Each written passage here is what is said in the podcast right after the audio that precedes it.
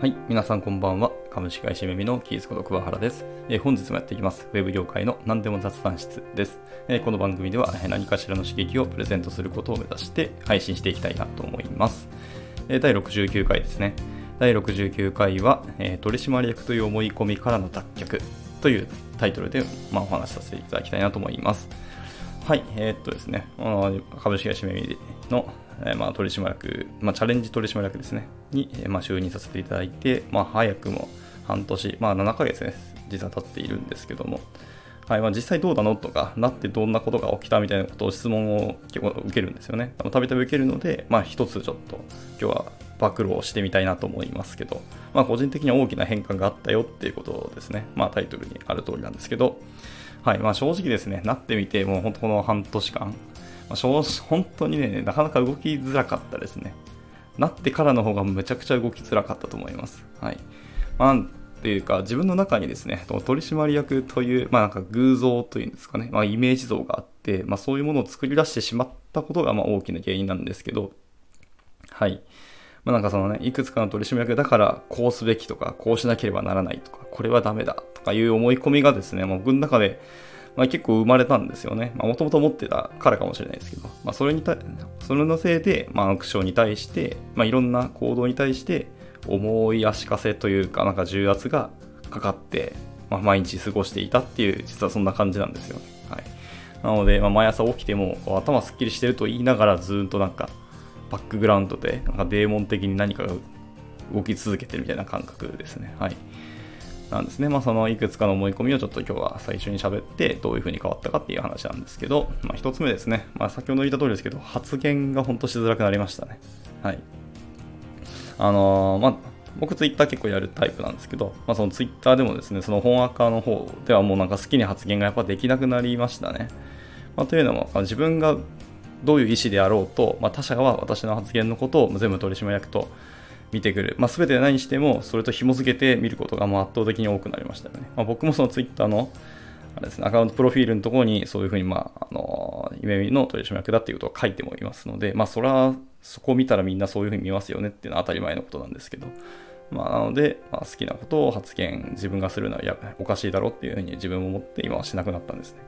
まあ、それはそれでちょっと苦しいので、やっぱ好きに発言するための、まあ、サブアカを作ったんですけどもね、まあ、そっちでは結構自由に趣味の話とか、全然関係ないくだらないこととかもまあ喋って、まあ、ちょっとストレス発散はしていますけど、はい。ただ、まあ、Twitter だけじゃなくて、まあ、いわゆる SNS 以外でもそうですね、まあ、社内の Slack でも実は同じことを思っていて、なんか社内ですらこう発言がしづらくなってしまったっていうのはかなり苦しかったです、実はですね。はい。まあ、いわゆるあの、 times チャンネルって言われる、まあ、分報チャンネルとか言ったりしますけど、はいありますけども、まあ、ゆめみではそれを OJT チャンネルとよく言うんですけど、まあ、そこでの発言すらもう選ぶようになりましたね。途中まで書いたけど、やっぱこれ、なんか適切じゃないなって言って消してしまったりっていうことも結構ありますね。はい。なかなかそういう意味で発言がしづらくなったっていうのは、なんか本当辛いというか、まあ、人間として発言ができないっていうのは難しいところですよね。はい。で、まあ、2つ目ですね。2つ目も似たようなもので、まあ、行動とか、まあ、チャレンジですね。いろんなことやってみようってことに対して、まあ、足かせとかしがらみっていうのが生まれてしまったなって思います。はい。なんか、まあ、やっぱその偶像とかイメージ像があるからこそ、自分が今からやろうとしていることか、こういうこと考えてるんだよなっていうのが、まあ、果たして取締役と適切なのかどうかっていうのがすごい自問自答するようになって、まあ、大体その自問をするんですけど、それは適切じゃないって答えにたどり着いてしまうんですよね。はい。またですね、あのまあ、会社の未来とか、いろんなことにま考えたりしなきゃいけないんですけども、まあ、そもそもなんかそうか前の未来について考えて、その手を打っていく、今どうするかっていうのを打つべきだと思うんですけど、まあ、その手そのものが思いつかないんですよね。はいまあ、思いついたとしても、それって局所的なことだったり、エッジケースだったりするんで、そういうのは別に自分がやることじゃなくて、あの現場の人間とかメンバーがやることだと思うし、まあ、誰かしら思いついてることだろうっていうところになると思うんですよね。なんか私がやることじゃないよなっていうふうになって、まあ、結局チャレンジ何もしないじゃんっていうことになってしまうんですよね。はい。なので、まあそういう意味で、なんかすごい、なんでしょう、足かせというか、まあやっぱそのイメージ像が大きくのしかかってきたなって感じがしましたね。はい。で、3つ目ですね。3つ目としては、まあ、私がそのエンジニア上がりだからっていう、まあ、言い訳をちょっとした上で、まあ、そもそもエンジニア上がりっていうか、エンジニアっていう主語を使うとちょっと大きいんですけど、まあ、ちょっと、なんでしょうね、誤解を招くことを恐れず発言していきますが、なんか今の現状を前をどうするかっていう、いわゆるその具体的なことですよね。っていうところにばっかりこう見て、目がいってしまって、でそこに対してどうするかっていうのを考えてしまうんですよね。はい。っていう癖がついて、まあもともとついていたので、それのせいで、まあ取締役としてそもそもそれどうなのっていうところで結構葛藤しましたね。はいまあ、さらに言うと、まあ、私が、もともとサーバーサイドですけど、今はフロントエンドエンジニアをやっていて、そのフロントエンド海外のことの情報収集とか、今どういうことが起きてるかっていうのを調べてたりとか、まあ、社内のフロントエンドグループのことばっかりこう見てしまっていて、いや本当になんかポジション変わったけど、自分結局やってること今まで何も変わってないじゃんっていうのもあったりして、まあ、そんないろんなことが悶々と頭の中にあって、なんか窮屈だったなっていう感じは、まあ、正直ありますね。はいまあ、本当はもっと俯瞰的とか、まあ、もっと抽象的なことを考えたりとか、でも中長期的な先のことを見据えて、ま、物事を捉えたり、まあ、そう考えていっていく必要があるんだろうなと思ってはいますし、まあ、これは別に正しいと思ってるんですけどね。で、これはまあ、僕苦手なので今も訓練はしています。はい。まあまあ、なんかいろんなことを喋りましたけど、こんなことを考えていたので、なんかそのアクション一つ一つに対して、こう取締役としてそれは適切じゃないんじゃないのかっていう風な自問からいろいろなことを億劫になってしまって実は毎日の生活まあ、ちょっとなんでしょうね。ずっとなんか軽いストレスをかけられ続けてきたっていう感じですね。この半年間実はずっとそう思ってました。でなおかつ、まあ、こうなってみたはいいけど、やっぱり自分がやっぱビッグマウスになってるところとか目立ちたがりっていうところがどうしても強くてですね、まあそれ、なんか何者になったけど、なんだかんだ何もできてない平凡な人間だなっていうことをこう思い知らされたなっていう感じがします。半年間ですね。はい。なんかまあ、一歩踏み出すとかチャレンジするってところまでは確かに、なんか意外とやれるんですけど、なってからのことはなかなか僕はできないってことをこうね、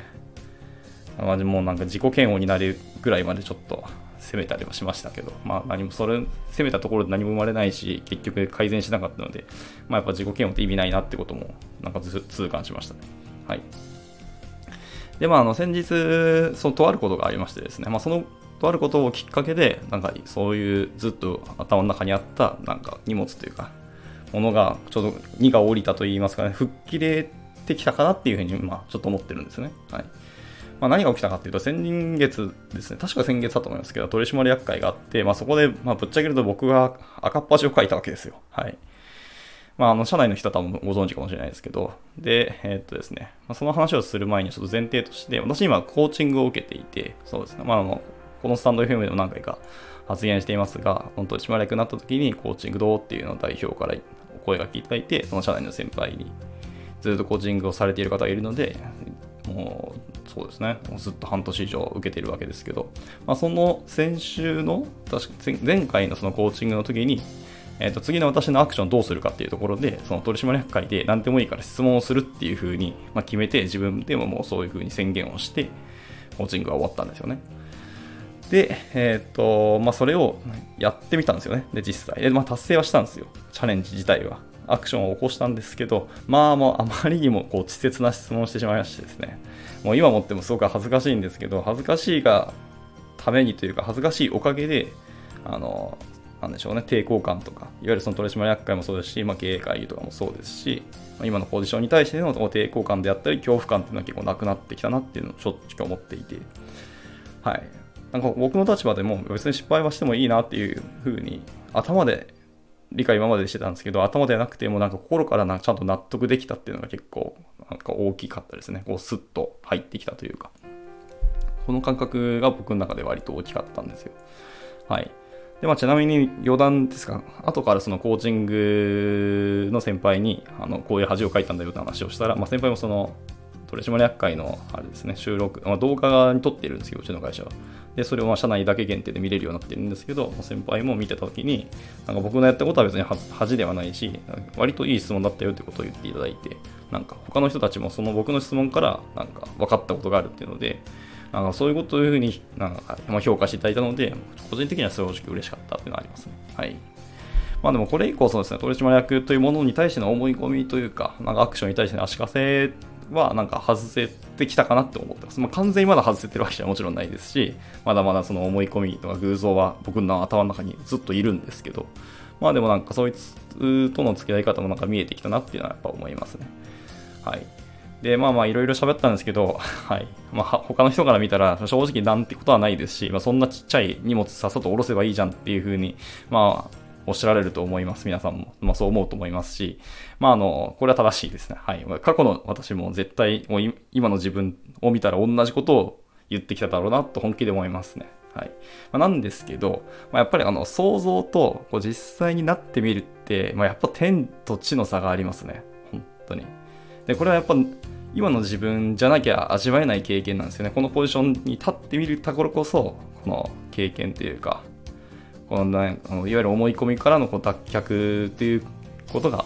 できてるんだなとすごく思っていますね。はい。これは大きいかな、本当になと思いますね、僕の中ではですけど。まあでも皆さんの中でま取締役になられたことある方はわからないですけ。どどれぐらいいるかわからないですけど、まあ、なった人は同じようなことを経験されている方って絶対いると思うんで、なんかやっぱこれいうちっちゃいことなんですけど、そういう小さなことからのあの変化って本当に大きいなと思いました。